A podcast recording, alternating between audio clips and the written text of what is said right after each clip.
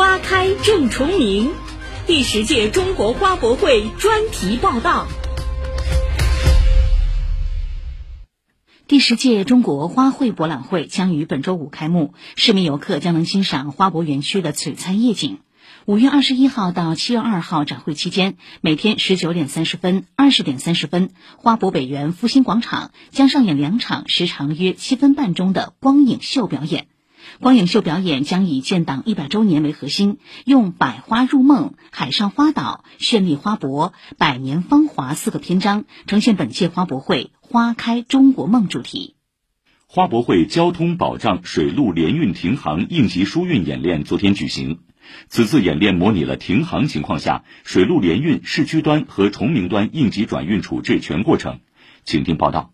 此次演练模拟了停航情况下水陆联运市区端和崇明端应急转运处置全过程，检验了指挥调度、应急通讯、现场组织、水陆接驳、安全行车及后勤保障等各环节的协同处置能力。报告调度长，接客人公司报告，受大风影响。新河至石洞口及新河至吴淞两条客轮航线现已停航，预计收到，立即启动水陆联运客轮停航的应急方案。九市公交集团营运业务部江俊告诉记者，当客轮停航时，水陆联运市区端码头会有应急专线，将滞留在市区端码头的游客接回汶水路枢纽，再由花博专线五线驳运到花博园北 P 一停车场。对岛内滞留的乘客，我们会通过手机的 APP、园内的广播，将这些乘客引导到我们 P 停车场水陆联运的应急点，用我们的两条专线，一条是到宝安路码头，一条是到龙阳路枢纽，将他们驳运到市区的这两个点。针对驳运车辆的抛锚故障情况，游客如何安全疏散？将军告诉记者，也已做好充足的应急预案。我们首先先做好安全维护工作，及时通知牵引公司。等候车来了以后，将这些乘客疏散好以后，我们通过牵引公司把这些车安全的拖到我们指定的去车地点进行维修维护。另外，我们在长兴岛、陈家镇安排了相关的应急车辆。如果在大桥隧道，我们这些应急车辆接到指令后，可以迅速的到抛锚点或者故障点，将这些乘客进行疏散。以上由交通广播记者李赞报道。作为花博会重要配套工程，崇明大道昨起临时性开放机动车道。花博会期间，崇明大道的开放将有效缓解岛内交通拥堵状况。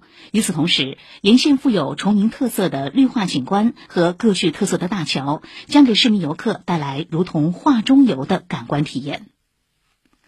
花博会盛放在即，作为指定酒店之一的花博迎宾馆已进入筹备冲刺阶段，静候海内外宾朋。去年应聘到市场部的崇明青年顾辉宇，也在家乡直面全新挑战。请听报道。看到这些装饰啊等等，都是以花的元素作为一个主题的。这已经就是一个古井的大床房。推开一个移门的话，现在面对的一排就是我们的酒店的别墅。你看到这边有个游船码头，然后在日常的话，可以把顾客从我们的大堂接送到我们的各个别墅区那边。在家乡崇明新建了这样一处世外桃源般的高端酒店，对于顾辉宇来说是惊喜的。五年前毕业后的他留在了上海市区，先后就职于一家德国餐厅和中式连锁餐厅的市场部，那是他喜欢的工作，却总有种漂泊的感觉。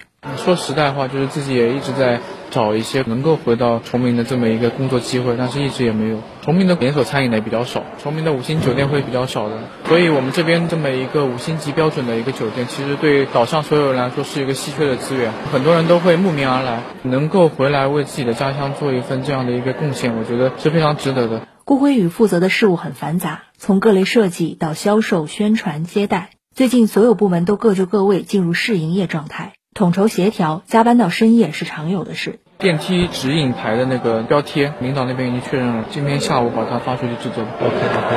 早上又说过有一个晚宴的菜单需要设计，你这边做好了吗？在做。比如说一个菜单，对折还是翻折还是几折页？你设计的这个图案，你到底是放这个花，还是放一些花博会的 logo 啊？放上面还是放下面？字到底多大？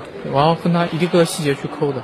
花博迎宾馆距离花博园区八公里，顾辉宇趁休息时去转过好几次。每一次应该都是比较大的变化。本来那边是一个空空的地方，然后再下次过去，可能树啊都会立起来，然后花啊都会种上去了，大家都是紧锣密鼓的去做这么一些准备，我觉得还挺自豪的。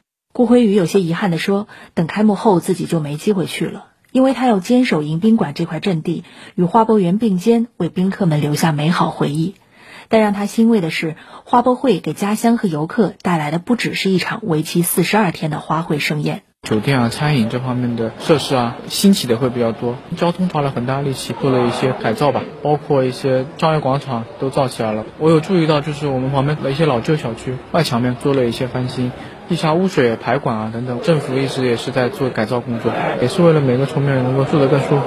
以上由记者汪宁报道。